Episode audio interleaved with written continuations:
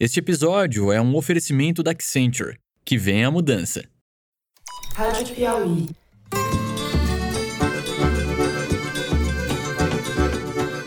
Olá, sejam muito bem-vindos ao Foro de Teresina, o podcast de política da revista Piauí.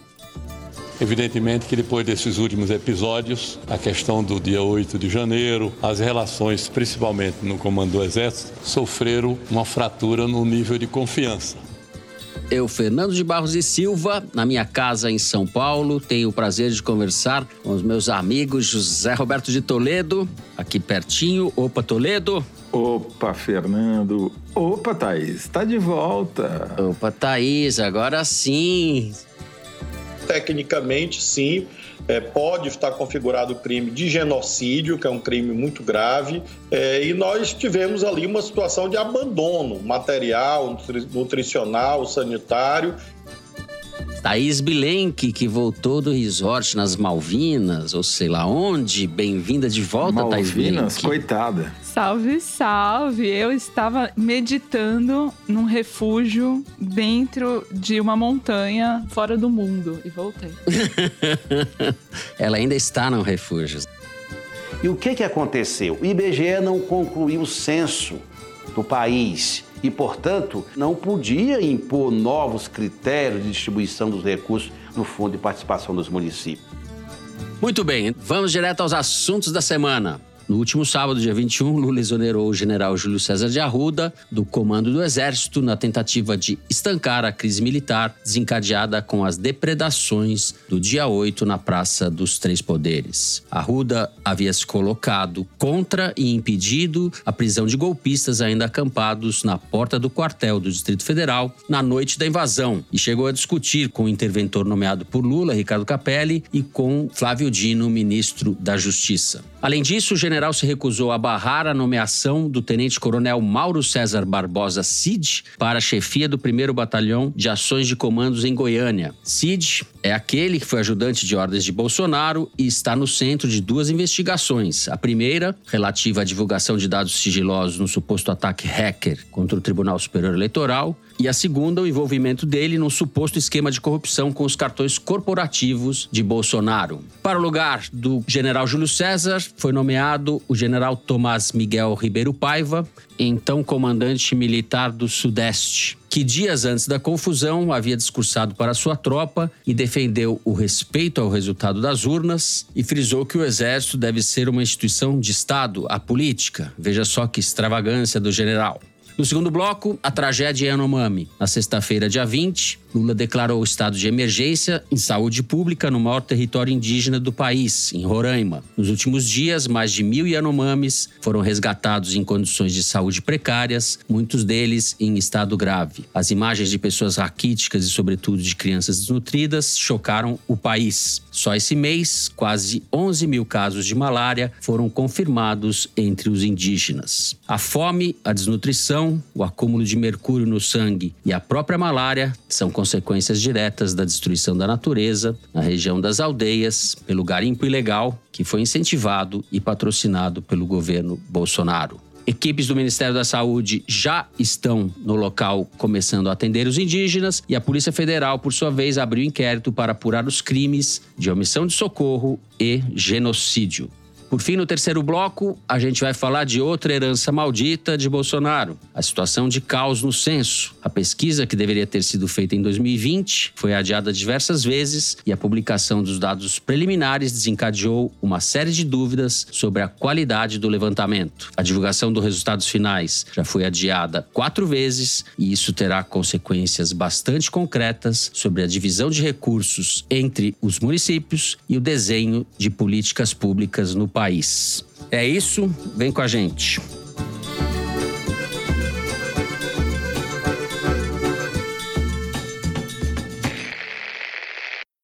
Muito bem, José Roberto Toledo.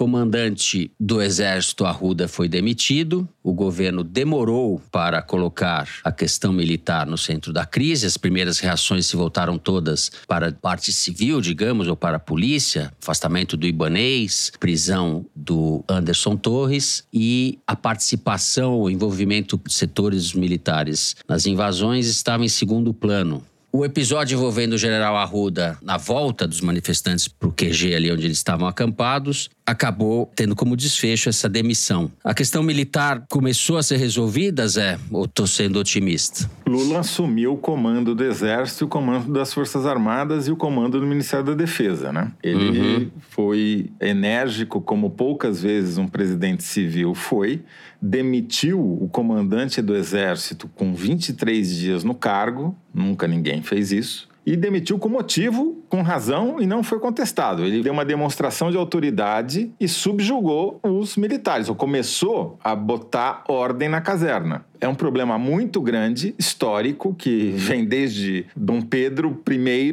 e que não vai ser resolvido do dia para a noite, mas foi um ótimo começo, sem dúvida nenhuma. O comandante Arruda, o Breve, fez um papelão, né? E um ato de insubordinação. Não só protegeu os terroristas, não deixando que eles fossem presos na porta do quartel, do QG do Exército, como ameaçou o comandante da Polícia Militar do Distrito Federal, dizendo que tinha mais tropas que ele. E ainda botou os ministros da Defesa, da Justiça, numa sala com 20 militares para tentar intimidá-los. Aí os caras falaram: não, peraí. Foi o começo dos civis retomando o poder.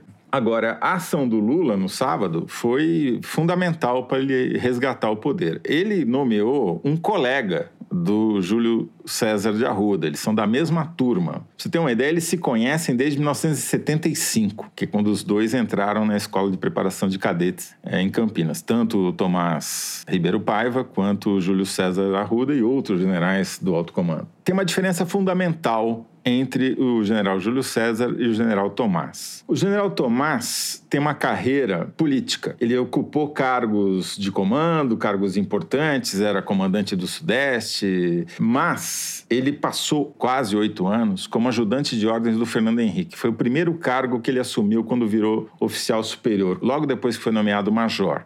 E conversei com pessoas que trabalharam diariamente com ele, todo dia, porque o ajudante de ordens é o cara que faz tudo pro presidente. Ele não tem nada a ver com a função de segurança, apesar de ser militar, não anda armado, mas carrega a pasta, abre a porta, atende telefonema, resolve problemas pessoais. Dependendo do grau de confiança, até cumpre missões mais, digamos, delicadas, como é o caso do Cid, que foi ajudante de ordens do Bolsonaro. Muitos elogios me foram feitos sobre o general Tomás, mas a principal característica é fiel. Essa foi a palavra-chave para definir tranquilo. Diz que ele até hoje liga para saber como está o Fernando Henrique. Porém, do mesmo jeito que ele foi o ajudante de ordens do Fernando Henrique, ele foi o chefe de gabinete do comandante do Exército no episódio da chantagem ao Supremo Tribunal Federal. Ele estava lá à frente, comandando o gabinete do general Vilas Boas, quando ele publicou aquele tweet que foi discutido com vários generais, provavelmente também com o general Tomás, e que emparedou o Supremo Tribunal Federal para que ele prendesse o Lula, né? E tirasse o Lula da corrida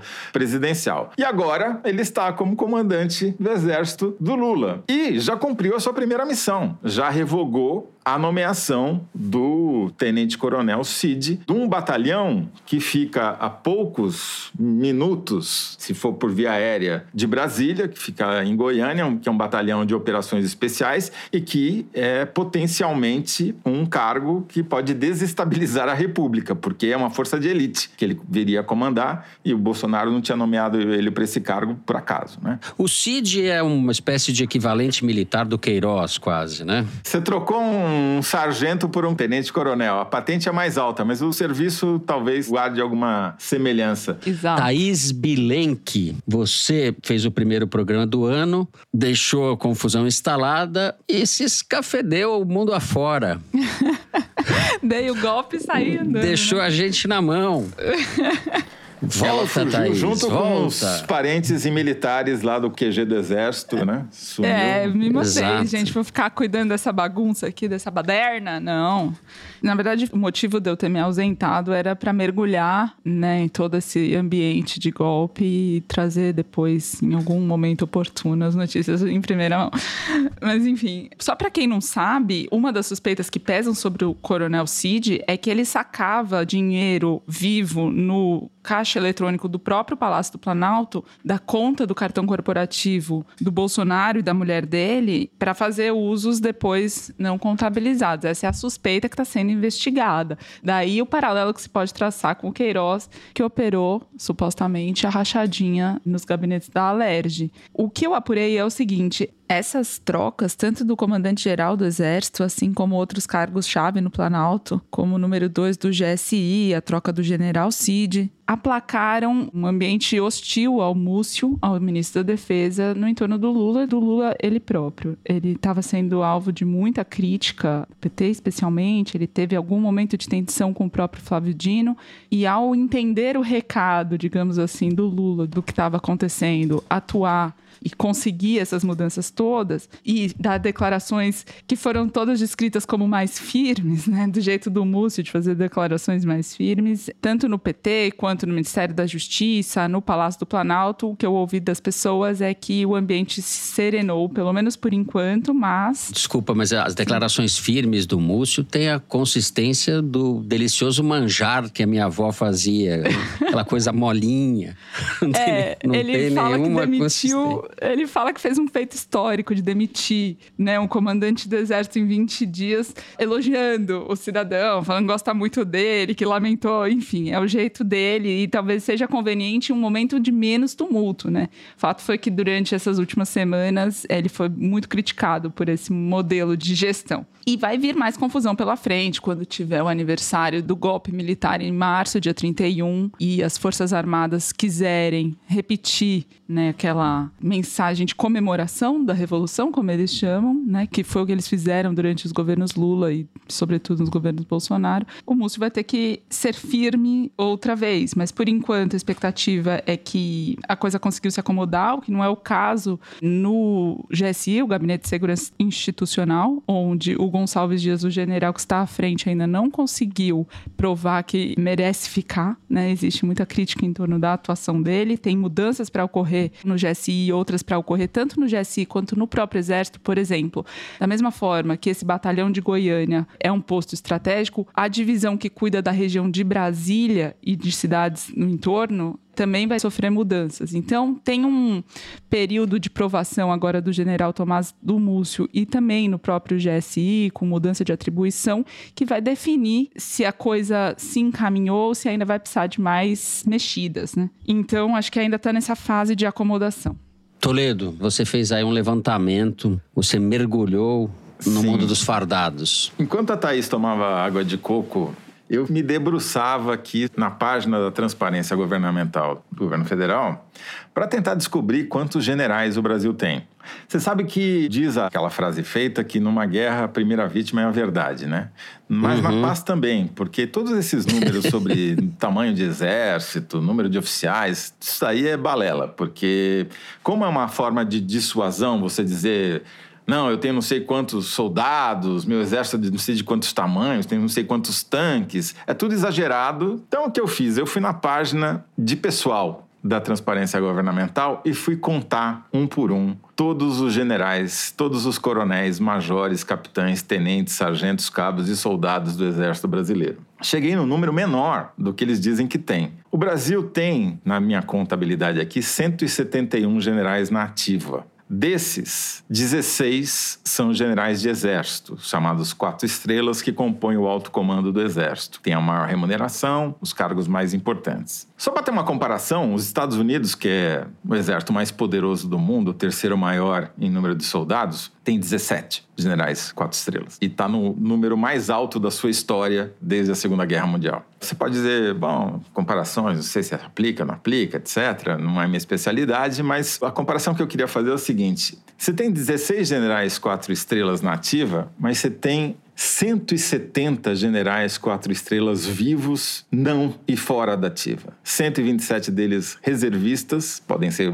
convocados se necessário for, duvido, e mais 43 reformados. Então você tem 10 vezes mais Uhum. generais que não estão na ativa do que você tem na ativa. Generais quatro estrelas apenas. E você tem inacreditáveis 2.174 pensionistas que recebem porque são filhas de generais que já morreram. Isso só de generais quatro estrelas. Só de quatro estrelas. São 136 vezes mais pensionistas quatro estrelas do que generais da ativa quatro estrelas. E isso é um fenômeno que existe para quase todos os oficiais superiores, mas é muito pior para general quatro estrelas, que é o rendimento maior. Porque daí vale a pena você não casar no papel para continuar recebendo a pensão. Tem pensões que são pagas há mais de um século. E o valor é alto, é quase como se fosse o valor de um salário dativo. Um general quatro estrelas hoje ganha mais de 35 mil reais no papel, na prática ganha mais, porque tem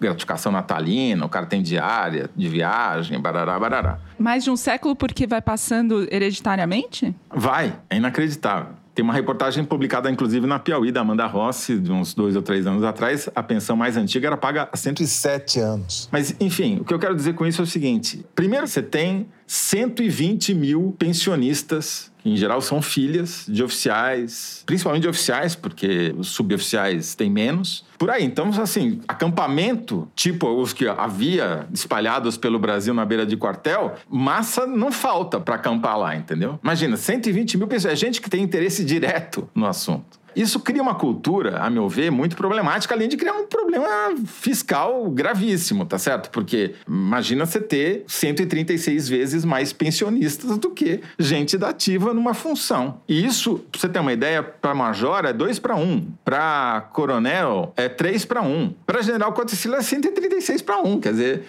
tem algo errado, né? A cada ano, a AMAN, Academia Militar das Agulhas Negras, despeja 400 aspirantes oficial homens e 40 aspirantes oficial mulheres. 440 novos. No ano passado foram 395 homens. E o primeiro da turma, o Caio César Petrício Guimarães, recebeu a espada de oficial das mãos do próprio Bolsonaro. Foi aquela cerimônia que todo mundo se lembra, que foi a primeira aparição pública do Bolsonaro depois do segundo turno. Do lado dele estavam o general Mourão, o general Paulo Sérgio e o general Braga Neto. A minha preocupação é a seguinte: se nada for feito, daqui a 30 anos, em 2052, o Caio César Petrício Guimarães, que é um aparentemente um jovem muito competente, terminou em primeiro lugar de 400, vai virar general. E daqui a 40 anos, ou seja, lá em 2062, ele pode ser o novo comandante do Exército como é o caso do general Tomás. Se nada for feito, vai haver muito mais pensionistas quando isso acontecer do que há hoje. E é uma situação insustentável do ponto de vista fiscal. A Faria Lima não gosta tanto de equilíbrio fiscal, tá aí uma coisa para ela se meter isso é muito relevante, né? E engraçado que o governo Bolsonaro não foi tão bom assim para os militares. Ele manteve, teve a tentativa de reforma da previdência dos militares que não mexeu em nada, então isso foi o que eles queriam, basicamente. Mas em termos de ganhos salariais, por exemplo, o Bolsonaro não entregou para os militares. Então desde que mantenha essas milhares de pensionistas intactas, eles continuam Mas onde eles estão. Sabe o que ele fez? o governo de militares, Exatamente. né? É uma serra pelada de militares nas, nas planadas dos ministérios. Não tinha militar desempregado. Só no Palácio do Planalto, que o Lula já demitiu mais de 150, né? Havia com, no dia final de novembro, que é o último dado disponível, 1.231 militares, só na presidência da República. É. Pra você ter uma ideia, em 1999, primeiro ano do segundo governo Fernando Henrique, tinha 627. É, não, Bolsonaro pôs militar até para cozinhar para ele no Palácio da Alvorada, né? Então tem um trabalho aí de recompor é, é, as forças. A, a coisa chegou num nível desesperador. Agora, eu acho que além de tudo que você disse, Zé, há a questão política, né? E o Lula não deveria, vai desperdiçar, acho eu, porque não vai comprar essa briga até o fim, mas não deveria desperdiçar a chance de colocar em discussão, como defendeu o Marcos Nobre no, no último programa, a reforma da Constituição, o artigo 142, que permite que os Ivisgandras da vida, a cada crise militar ou cada crise política venha dar um parecer dizendo que os militares podem sim intervir aqui, colar, etc. É, Enfim. Eu acho que isso é uma questão formal. Acho que o problema é você manter o comando da tropa e o Lula fez isso muito bem até agora. Agora, saber se do ponto de vista orçamentário ele vai comprar a boa vontade da tropa dando aviãozinho, dando tanque, dando submarino, né? que é o que eles gostam. É, mas a reforma do artigo 142, é, ela é importante porque é o que é usado pelos militares como sombra, né, de possibilidade de intervenção quando eles querem fazer uma ameaça. Não, com certeza é, mas é que você não vai usar o seu capital político para mudar um artigo que na prática não vai mudar nada quando você precisa fazer reforma da tributária, por exemplo. É, não vai mexer nisso. Não vai mexer. Ele pôs o Múcio, ele tentou resolver as coisas de maneira acochambrando, acomodando as coisas. Veio o 8 de janeiro e obrigou ele a fazer o que você bem descreveu na primeira intervenção aqui. Bom, encerramos assim o primeiro bloco do programa. Depois do intervalo, nós vamos falar da tragédia dos Yanomami. A gente já volta.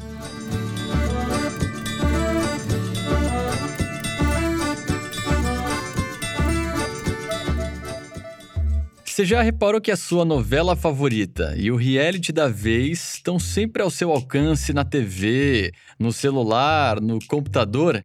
Pois é, a Globo está se transformando a olhos vistos e a Accenture deu uma força para ela ficar ainda mais presente na sua vida. Nesse processo, profissionais da Accenture e da Globo trabalharam juntos para repensar o modelo de negócios e a cultura da empresa. Luiz Bonilauri, líder de mídia e entretenimento da Accenture para a América Latina. Parte fundamental dessa jornada que a gente trabalhou junto durante quatro anos foi tornar o Grupo Globo uma empresa MediaTek, cujo conteúdo estivesse disponível para os brasileiros em todos os meios digitais que são possíveis. Uma das mudanças foi investir no Globoplay, com mais conteúdo exclusivo para assistir ao vivo ou na hora que você quiser. Para dar exemplo dessa transformação, né, é possível analisar todos os dados do que as pessoas estão gostando e trazer novos conteúdos. Quando a Globo colocou as novelas antigas no Globoplay e começou a analisar, viu que tinha um enorme sucesso. Então isso canalizou esforços para colocar novelas antigas no catálogo do Globoplay. Este é um exemplo de como a Accenture atua em mais de 40 setores para entregar todos os dias a promessa da tecnologia e da criatividade humana. Accenture, que vem a mudança.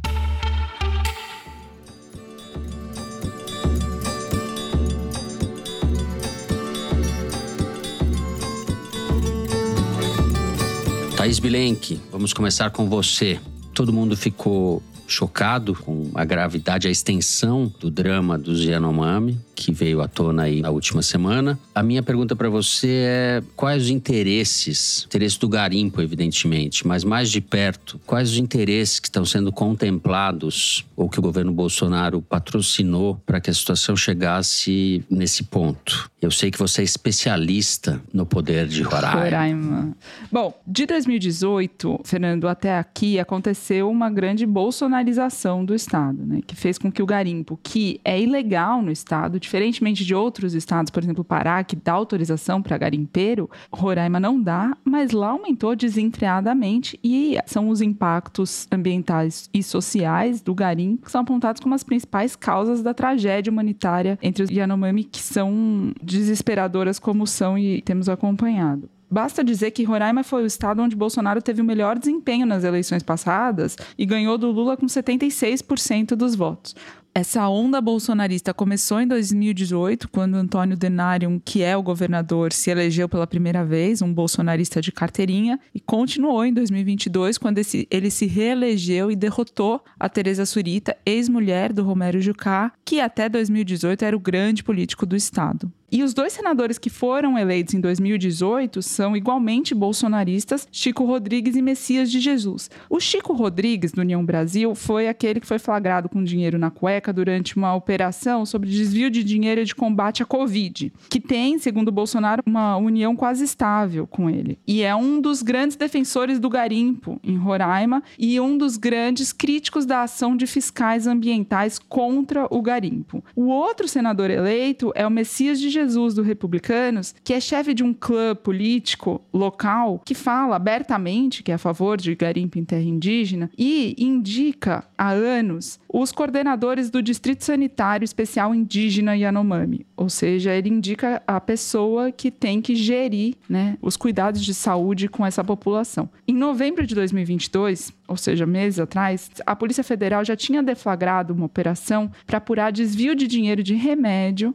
nesse distrito sanitário do Yanomami. Estava faltando insumo dos mais básicos para atendimento da população, não é à toa que a gente está vendo o que está acontecendo lá. O procurador Alisson Marugal que trabalha no Ministério Público em Roraima, diz que em três anos esse distrito sanitário movimentou cerca de 200 milhões de reais. E ele, o procurador Marugal, acha chocante que esses políticos indicados para cargos de saúde, de cuidados sanitários, queiram enriquecer com tão pouco, né, que são recursos módicos, nas palavras dele e eles queiram, mesmo assim, se aproveitar, se locupletar desses recursos, causando consequências tão graves como morte, desnutrição e doenças dessas crianças. Acontece que o desvio de dinheiro de remédio que foi deflagrado no final do ano passado é só uma migalhinha, né? Perto de um esquema vultoso de muito dinheiro que é operado no estado de Roraima com garimpo ilegal. Então tem um caso muito ilustrativo que é o paranaense de Cascavel que se chama Rodrigo Martins de Mello, mais conhecido como Rodrigo Cataratas. Ele foi candidato a deputado federal agora pelo PL nesse último ano, não se elegeu, é um velho conhecido do Ministério Público da Polícia Federal, investigado por suspeita de fazer garimpo ilegal na terra Yanomami, chegou a ser preso, solto em seguida, o seu filho também, solto, preso, tudo em sigilo. Em 10 anos, esse cidadão declarou só como pessoa física e o que ele declarou oficialmente para a justiça ter ganho mais de 30 milhões de reais. Os bens dele agora são em cerca de 35 milhões de reais, 4 milhões e meio em dinheiro vivo que ele guarda em casa. E ele tem ainda mais nove helicópteros e um avião. Isso não é qualquer coisa, porque o garimpo tem com helicópteros uma enorme vantagem, é o segredo do negócio. Porque a fiscalização que já é obsoleta, que o Estado conseguiu colocar para impedir o garimpo nas terras indígenas é fluvial, porque antes o principal meio de transporte era por embarcação, né, dos garimpeiros nas terras indígenas, e com o tempo eles se sofisticaram, enriqueceram e passaram a fazer tudo com helicópteros. O outro procurador que atua no estado diz o seguinte, Matheus de Andrade Bueno, o IBAMA tem oito aeronaves para o país inteiro e a Polícia Federal tem duas para toda a região norte. Então, assim, só esse Rodrigo Cataratas tem mais aeronave para operar o garimpo do que os agentes de fiscalização têm para combater o garimpo em toda uma região, em todo o país. Incrível. Bom, obviamente, não precisava nem dizer, o Cataratas é um bolsonarista entusiasmado. Ele foi o primeiro garimpeiro a conseguir autorização para garimpar em Roraima. Roraima tem um conflito de identidade enorme, porque o símbolo da cidade, no centro de Boa Vista, o monumento é ao garimpeiro, que data da fundação do Estado, né? E antes da Constituição de 88, quando era permitido garimpar ali. Mas eles proibiram o garimpo. Então, esse Cataratas conseguiu da Agência Nacional de Mineração autorização, depois dele só mais um conseguiu, isso em 2022, no último ano do governo Bolsonaro, a Folha de São Paulo fez essa matéria relevante mostrando como eles conseguiram essas autorizações. Agora, o problema é o seguinte: o medo no Ministério Público é que quando você dá autorização para garimpar numa área que não é a indígena, como a fiscalização é muito frouxa, você abre o flanco para a pessoa garimpar na área indígena, lava ali a origem do minério e depois diz que tem origem legal e vende e faz dinheiro com aquilo. E o outro grande problema é que a União se comportou nesse período como sócia dos garimpeiros, porque quando a Polícia Federal fez uma grande operação operação para apreender cassiterita, que é um minério muito valorizado hoje em dia, a União indicou que ia querer reverter os valores daquela apreensão para os próprios cofres. E o Ministério Público falou: não, isso é impossível, a gente tem que reverter esses valores para combater o garimpo.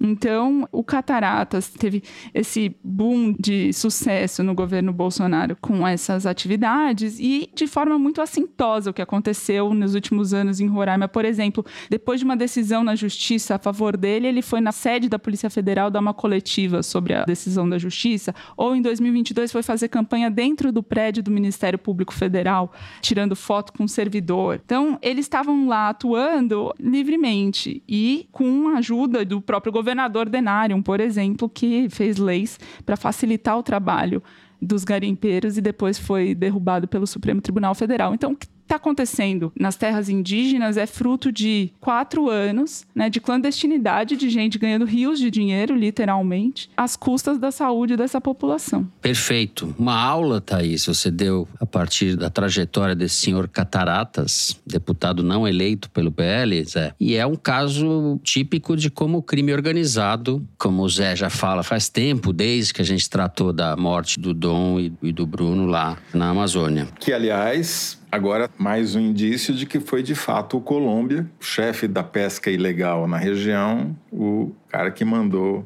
assassinar os dois. Né? Bom, a Thaís já falou o mais importante, o principal, mas eu queria aproveitar para falar um pouquinho sobre como chegamos aqui, né? Eu conversei essa semana com o Maurice Tomioka Nilson, que é um indigenista, um geógrafo, doutor, que passou quase uma década com os Yanomami, já fez trabalhos com mais de 19 povos indígenas no Brasil. Ele conhece muito bem a região e a história da região. Os Yanomami vivem numa área que é uma área gigantesca, que só do lado brasileiro tem quase 10 milhões de hectares e um outro tanto do outro lado da fronteira na Venezuela. Pega toda a parte norte de Roraima e uma parte do Amazonas, é onde fica o Pico da Neblina, por exemplo. É uma região muito montanhosa, muito acidentada, com pouquíssimo vias de acesso terrestre e que estão lá, os Yanomami, estima-se há mil anos nessa região. Só foram ter contato com europeus no final do século XIX, ou seja, eles passaram 900 anos na deles sobrevivendo nessa área gigantesca na base de coleta, caça e agricultura. É um povo riquíssimo de cultura. Eles plantaram praticamente a floresta naquela região, eles têm uma intervenção determinante na geografia e nas árvores até que existem lá, segundo o Morris. E quando vem o contato com os europeus, a partir do final do século XIX, no começo era aquele garimpeiro de bateia, rudimentar, e os religiosos que vão tentar catequizar. O impacto foi crescente, mas não chegou a ser avassalador até os anos 70 e 80. Aí os militares, sempre eles, acham que o Brasil corre risco de ter uma nação independente, quase, Yanomami, que tem metade do seu território e da sua população num país, na Venezuela, e outra metade no Brasil. E aí resolvem abrir uma estrada perimetral norte que já foi o primeiro caminho de acesso do garimpo em grande quantidade para a área Yanomami. Pior do que isso, fazem o projeto Radan, mapeamento do território brasileiro por radar que identifica importantes jazidas minerais dentro da área Yanomami, ouro e cassiterita, por exemplo. E aí qual é a consequência? Nos anos 80 e 90, você tem uma invasão de mineradoras, e se trata de mineradoras mesmo, porque não é o peão como a Thaís já bem descreveu, é um negócio milionário, é um negócio que exige óleo diesel, transporte de maquinário pesado, aeronaves, embarcações. É, não, quando eles falam mineração artesanal é uma ofensa, né? Sim, não tem nada, absolutamente nada. Isso é artesanal na cabeça do general Heleno Pequeno, que aliás mudar o nome agora para Heleno Minúsculo. Estima-se que 40 mil garimpeiros invadiram a área indígena só do lado brasileiro, ou seja, tinha o dobro de garimpeiros do que de Yanomamis na região. Já foi uma catástrofe ambiental, já foi uma catástrofe humanitária na época, e com a conivência do governo, chegou a tal ponto que o Collor teve que tomar uma atitude e delimitou a área Yanomami. Mesmo assim, ainda houve o terrível massacre de Hashimu em 1993, quando os garimpeiros convidaram alguns Yanomami para caçar, assassinaram quatro durante a caçada, os Yanomami reagiram, mataram um garimpeiro e daí os garimpeiros invadiram uma aldeia Yanomami enquanto os homens estavam fora e mataram 12 pessoas a golpes de facão e tiro, entre elas idosas, três adolescentes, quatro crianças e um bebê. Isso provocou a primeira condenação da história do Brasil por genocídio. Porque era disso que se tratava, a tentativa de exterminar um povo, matando qual o motivo de você assassinar um bebê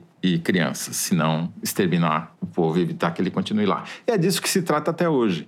O que está acontecendo agora é uma segunda onda de invasão, com a conivência e apoio do governo federal, como bem descreveu a Thaís, que deu concessão de lavra para uma área contígua, que serve para você lavar o objeto do que é garimpado dentro na área ilegal. Os caras construíram uma estrada de 150 quilômetros dentro do território Yanomami, completamente ilegal, e o governo federal não fez absolutamente nada. Cortou todo tipo de auxílio. A Damares Alves vetou um projeto para levar água potável para os Yanomami.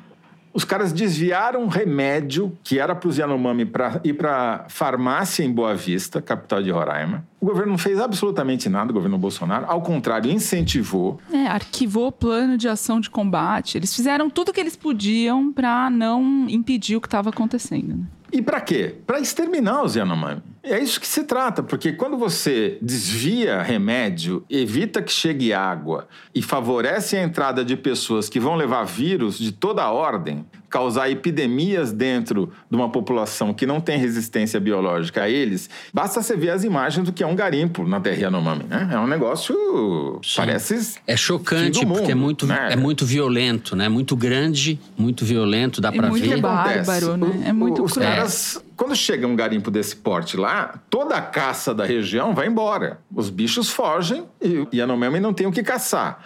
Ele joga mercúrio na água, contamina o rio, contamina o peixe, vai contaminar as crianças, as mulheres grávidas, que vão perder os filhos e as crianças vão morrer de inanição. Isso é genocídio, não tem outro nome. É um projeto deliberado da mineração para extinguir um povo que tem o azar. Durante 900 anos, eles deram a sorte de estar num lugar inacessível e não ter contato com o homem branco. Infelizmente, dos anos 70 para cá, descobriram que tem minério lá e esse é o grande azar dos Yanomami. Se não tivesse minério lá, não ia ter isso. E pelo tamanho do problema e pelo grau de conexão do crime organizado com o governo Bolsonaro, como ficou claro, a gente vê o esforço que terá que ser feito. É um esforço gigantesco e políticas públicas demoradas, uma expertise das forças policiais, do Ministério do Meio Ambiente, etc., que é difícil até de imaginar que isso possa ser resolvido, sabe? É realmente uma tragédia. Mas faz diferença, né, Fernando? Faz muita diferença você ter um governo que tem política política Sim, pública ativa, tô... que põe as pessoas tá na cadeia fazendo.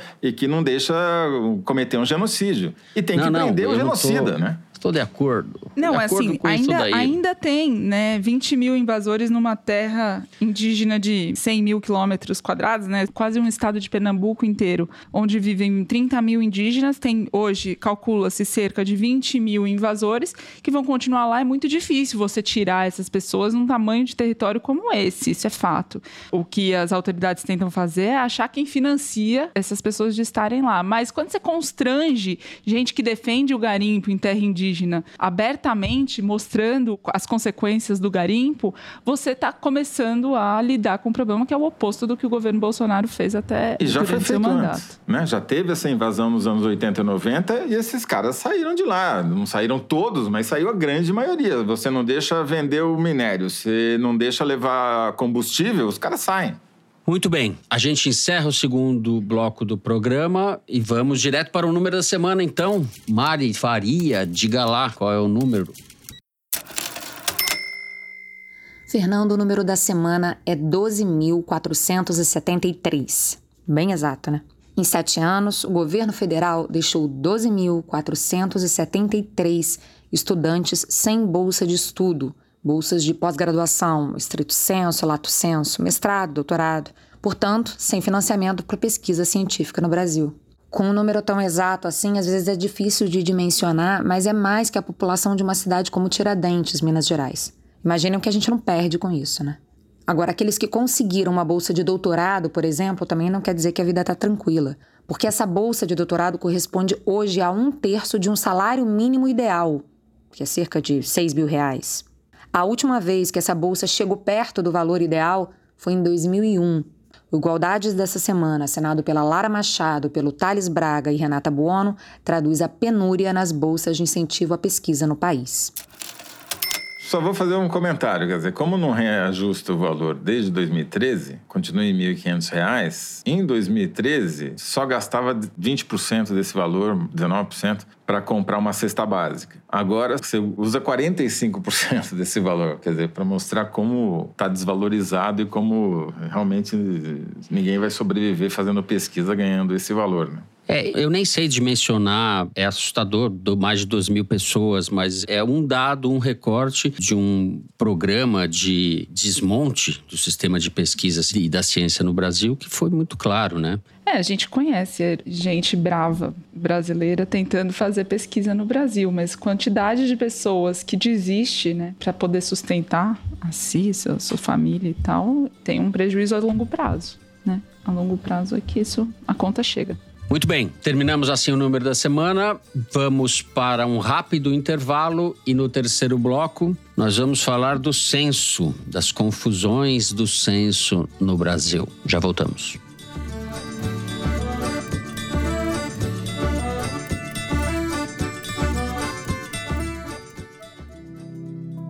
Amplie seu repertório para pensar o mundo com a Casa do Saber. Nossa plataforma contém mais de 250 cursos exclusivos dos melhores professores de psicanálise, psicologia, filosofia, artes e mais, todos com certificado de conclusão. E você pode assistir a todos os conteúdos quando e quantas vezes quiser. Assine agora acessando casadosaber.com.br/barra Teresina e comece a aprender hoje com desconto.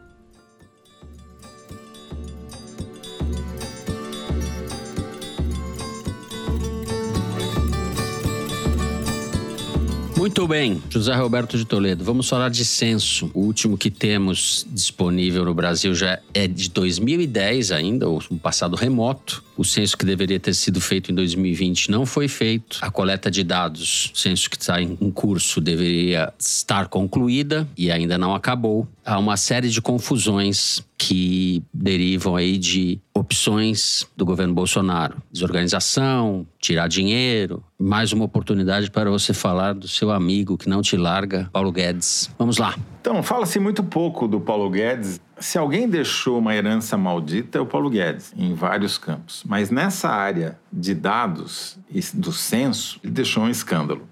A caquistocracia, nesse caso, se resume ao Paulo Guedes e aos seus auxiliares mais diretos. O IBGE é um órgão de excelência de administração pública brasileira. É muito difícil acabar com um órgão dessa magnitude em apenas quatro anos, embora o Paulo Guedes tenha se esforçado muito para isso. Não por coincidência, toda vez que assume um ministro ultraliberal na economia, o censo atrasa. Quando o Collor assumiu a presidência da República em 1990, não houve censo naquele ano porque ele fez uma bagunça tão grande nas contas públicas que não teve dinheiro para fazer o censo. O censo só foi feito em 1991. Mas o Paulo Guedes não quis ficar atrás da Zélia Cardoso de Mello e conseguiu a proeza de fazer um censo 2023 porque ele não só não conseguiu fazer, como não quis fazer em 2020, não fez em 2021, não fez em 2022. Vai terminar em 2023 se a gente tiver sorte e competência. Por que, que eu digo que é premeditado? Porque o censo é a fotografia, a radiografia, pode usar a metáfora que você quiser, mas é o que dá o retrato da situação socioeconômica do país tanto de vista de população, como de vista de renda, de saúde, vários aspectos. Eles não queriam mostrar, especialmente no ano eleitoral como 2022, porque o retrato é feio, é horroroso. Eles destruíram o país, então eles trabalharam para que não houvesse o censo. É, é o contrassenso, sem trocadilho, né?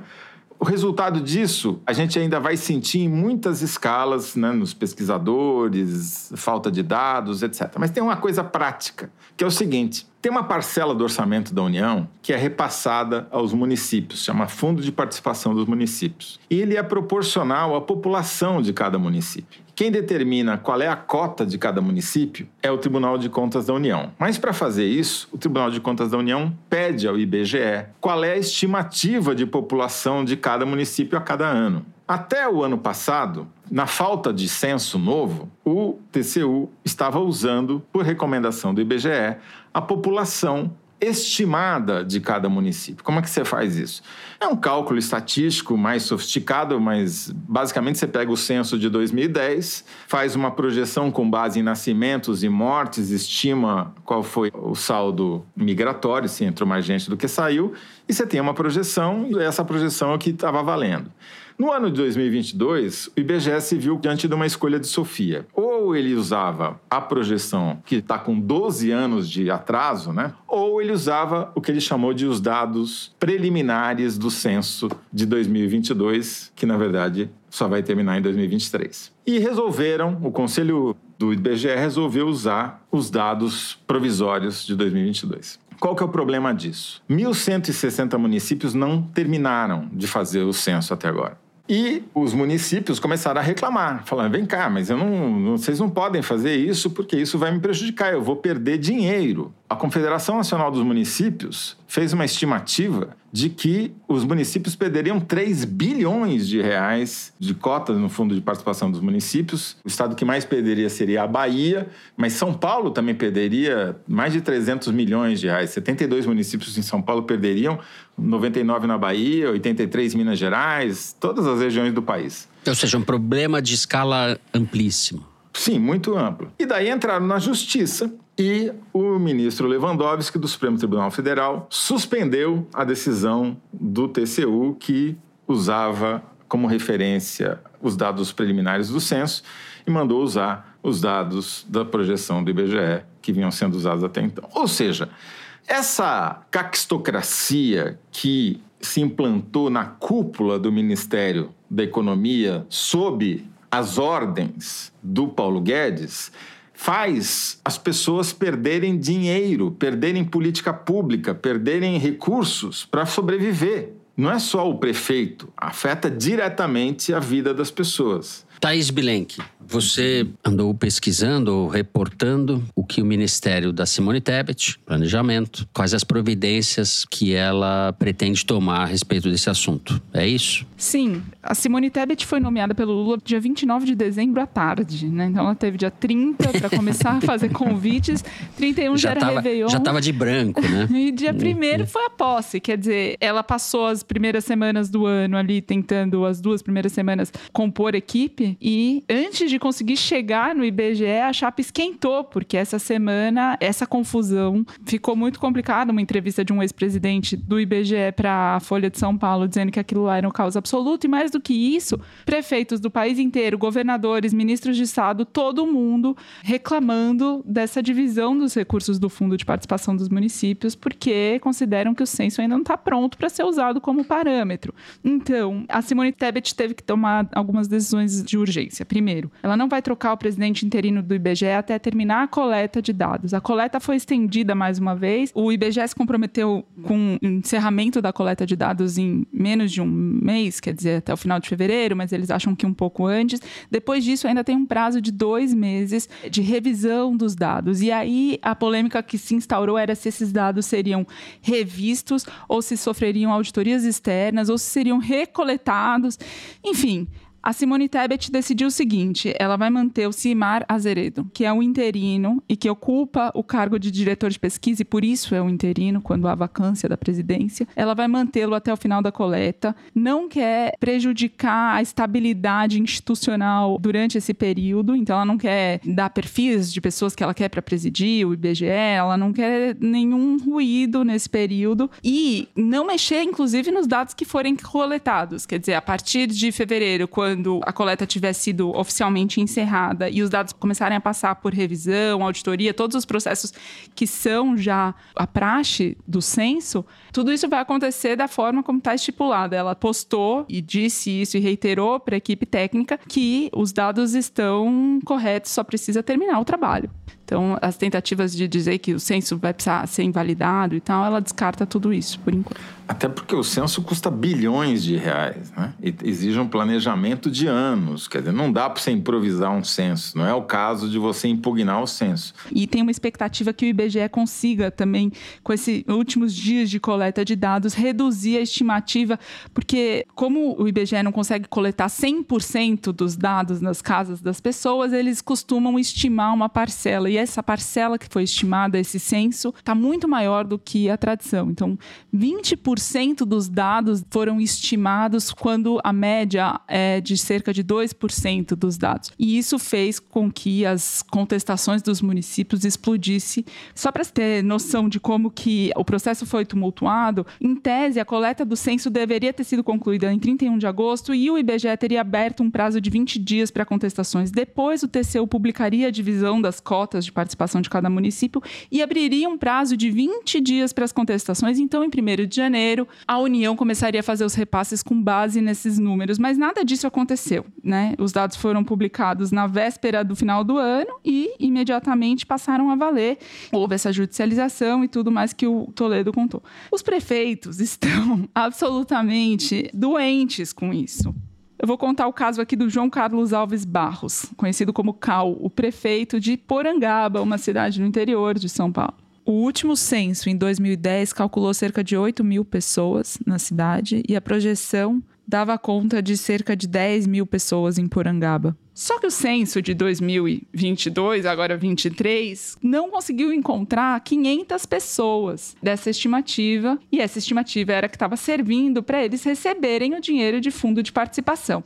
500 pessoas custaram para o prefeito, nesse começo de ano, quase 400 mil reais. Significa que ele perderia, neste ano de 2023, 4,8 milhões de reais. Imagina um prefeito em ano véspera de eleição municipal, com quase 5 milhões de reais a menos para uma cidade do tamanho de Porangaba, né, que faz toda a diferença. O orçamento da cidade é de 47 milhões de reais, mais ou menos. 60% do dinheiro que ele tem em caixa para pagar funcionário público, para fazer obra, para construir creche, 60% vem da União. Então, se ele tira uma parcela de 500 pessoas, o prefeito vai à loucura. E eles foram à loucura mesmo, a ponto de eu ter. Eu falei com três pessoas em Porangaba. Uma delas, que era a recenseadora do IBGE que estava fazendo, me atendeu e falou: Não, sim, eu sou a recenseadora. Inclusive, você já respondeu ao censo? Ela queria me recensear.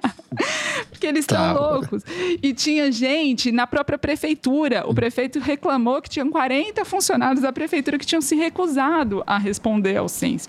Então, eles estão ali catando Isso... pessoa por pessoa. Porque o Bolsonaro eu, Paulo Guedes, não fizeram propaganda do censo. E a propaganda é a alma do censo. Sem trocadilho de novo. Por quê? Porque se as pessoas não estão preparadas para receber o recenseador, ele não abre a porta, ele acha que é assalto, ele acha que vai vacinar ele à força. A cultura da desconfiança é o que prevaleceu. E eles não fizeram a campanha de esclarecimento de propósito. É criminoso isso daí. É o fim da picada. É, porque a desconfiança que se tem sobre os recenseadores do IBGE é a mesma que se tinha sobre os institutos de pesquisa. Então, quando a pessoa do Datafolha ia lá te entrevistar, ele às vezes era agredido. E aconteceu muito disso com o recenseador do IBGE. Então, o que os prefeitos estão tendo que fazer agora é botar, segundo o CAL de Porangaba, ele põe anúncio em porta de qualquer comércio, ele põe gente para fazer aviso dentro de grupo de zap de condomínio, porque ele precisa que todo mundo saiba saiba que sim, a Keila do IBGE, ela é mesmo do IBGE e ela tá te procurando para você responder a Keila. Atendam a Keila. Até carro de som, até carro de som com propaganda da Keila tá rodando em Porangaba. Ou seja, é o poder local tentando cumprir aquilo que o poder federal não fez. E é muito importante você fazer o censo num período curto de tempo, porque você tem uma fotografia daquele momento. É que nem você fazer uma pesquisa de intenção de voto que vai, começa em julho e termina em fevereiro não mede nada, né? Quer dizer, o cara que estava empregado já está desempregado, o cara que estava casado já separou, o outro já morreu, já mudou a idade. Quer dizer, é uma zona. O resultado é que esse censo sempre vai ter uma sombra sobre ele. E isso não é culpa do IBGE, isso é culpa do Bolsonaro e do Paulo Guedes. Eu não canso de explicar isso, porque esses caras têm que ser responsabilizados por isso. Não pode ficar Já está barato. registrado. Paulo Guedes fez com o censo o que os patriotas fizeram na Praça dos Três Poderes. Tá bom Muito assim? boa metáfora. Thaís, Vamos encerrar com um abraço para Keila, desejando que ela consiga executar seu trabalho. aí. o assunto é sério, mas eu tenho vontade de falar que nem o, o Evandro lá. Para Keila de Porangaba, saudades da Keila. Eu não sabia se eu imitava o Evandro Mesquita ou o Leonel Brizola, ficou no meio termo. E a gente encerra o terceiro bloco do programa antes que eu seja demitido no ar. Tem intervalo e a seguir Kinder Ovo. A Thaís está afiada. A gente já volta.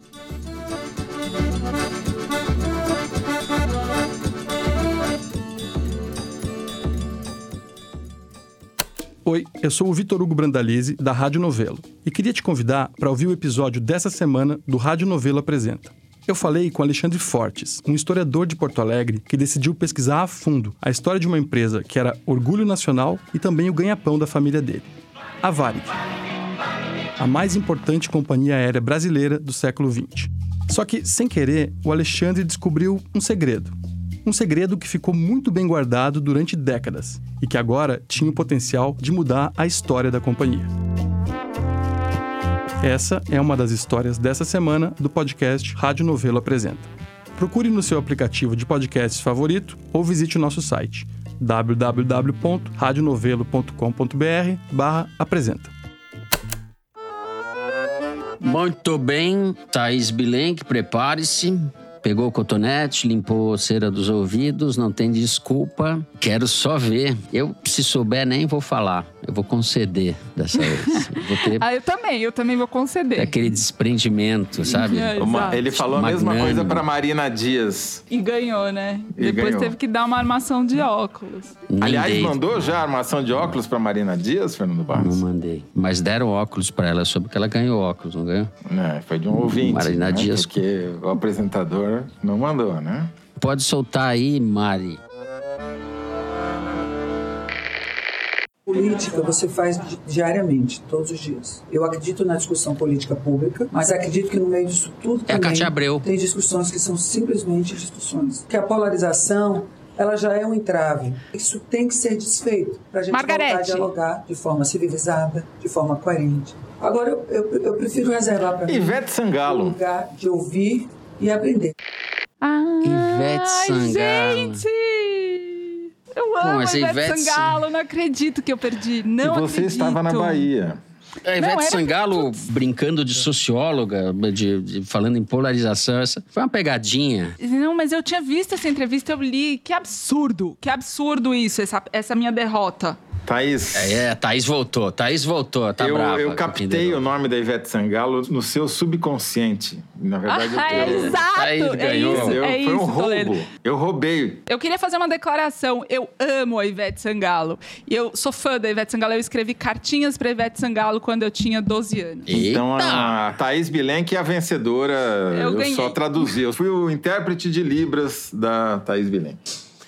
Bom, vamos direto para o Correio Elegante. Eu vou começar lendo um e-mail enviado pela Yara Sá. Sou modelo, tudo a ver com o Correio Elegante, ela diz. Do Maranhão, estado vizinho ao Piauí, moro em São Paulo. Fui incentivada a ouvir vocês pelo podcast Angu de Grilo, da jornalista Flávia Oliveira e sua filha Isabela Reis, que mencionaram o foro várias vezes para os interessados em saber mais sobre política. Certa vez, na expectativa pelo foro, imaginei a junção do estado do Piauí com o Maranhão, formando a República do Piranhão. Nela, a corrupção seria erradicada e o ministério mais importante seria o do namoro. Pessoas enamoradas e felizes certamente seriam mais produtivas e esse seria o motor da economia piranhense. Além do mais, os amorosos cidadãos desta república, tomados pela fraternidade, dificilmente seriam inclinados à corrupção. Apesar de solteira, tomaria posse da pasta do namoro, pois me identifico com o papel de cupido do Correio Elegante e me satisfaz em saber que muitos casais ouvem o foro juntinhos. No meu imaginário, o forrozinho da abertura do programa seria o hino oficial da República Enamorada,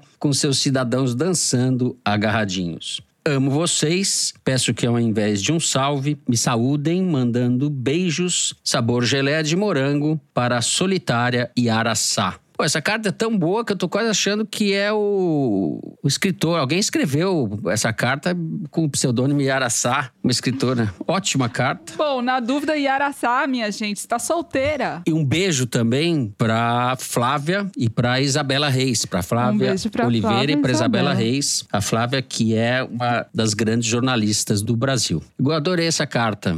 De longe, a coisa mais Bem feita do programa. bem feita do programa. A Mari tava com preguiça de olhar a carta, daí só mandou dois tweets pra mim hoje. Sacanagem, né, mãe? Na verdade, ela fez um casamento aqui. Ela promovia um casamento, já que a nossa ouvinte está solitária. Ela diz o seguinte: que o Luiz Dudu Carvalho, no Twitter, escreveu: Muito ruim ouvir o foro de Teresina sem dançar o forrozinho de abertura com a mulher amada.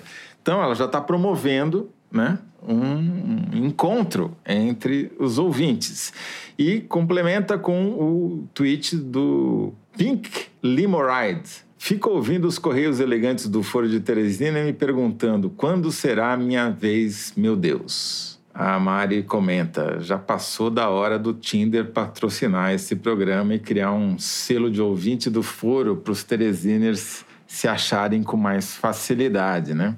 Olha, o Hugo Alexander escreveu.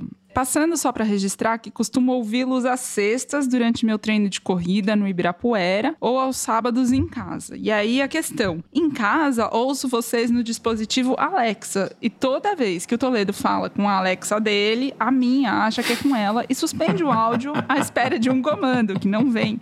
Segundos depois, o áudio de vocês volta. Sinistro. Abraços a los três. Alexa, Hugo. toca Foro de Teresina. Aqui está Foro de Teresina e Apple Podcast. Ele vai dar bug nas Aqui Alexas do o mundo. episódio, Lula e Alexa, parar. Ai, ai. Bom, com Thaís Bilenque de volta ao batente e mais uma vez claudicando no Kinder Ovo, nós encerramos. Chegamos ao final do programa de hoje. Se você gostou, não deixe de dar five stars pra gente no Spotify, seguir no Apple Podcast, na Amazon Music, favoritar no Deezer, se inscrever no Google Podcast, no Cashbox ou no YouTube. Foro de Teresina é uma produção da Rádio Novelo para a revista Piauí, com a coordenação geral da Evelyn Argenta. A direção é da Mari Faria e a produção do Marcos Amoroso. O apoio de produção é da Natália Silva. A edição é da Evelyn Argenta do Thiago Picado. A finalização e a mixagem são do Luiz Rodrigues e do João Jabassi, do Pipoca Sound. Jabassi, que é também o intérprete da nossa melodia tema, composta por Vânia Salles e Beto Boreno. A nossa coordenação digital é feita pela Fecris Vasconcelos e pela Bia Ribeiro. A checagem do programa é do João Felipe Carvalho e a ilustração no site da Renata Bono. O Foro de Teresina foi gravado nas nossas choupanas e eu me despeço assim dos meus amigos José Roberto de Toledo. Tchau, Toledo.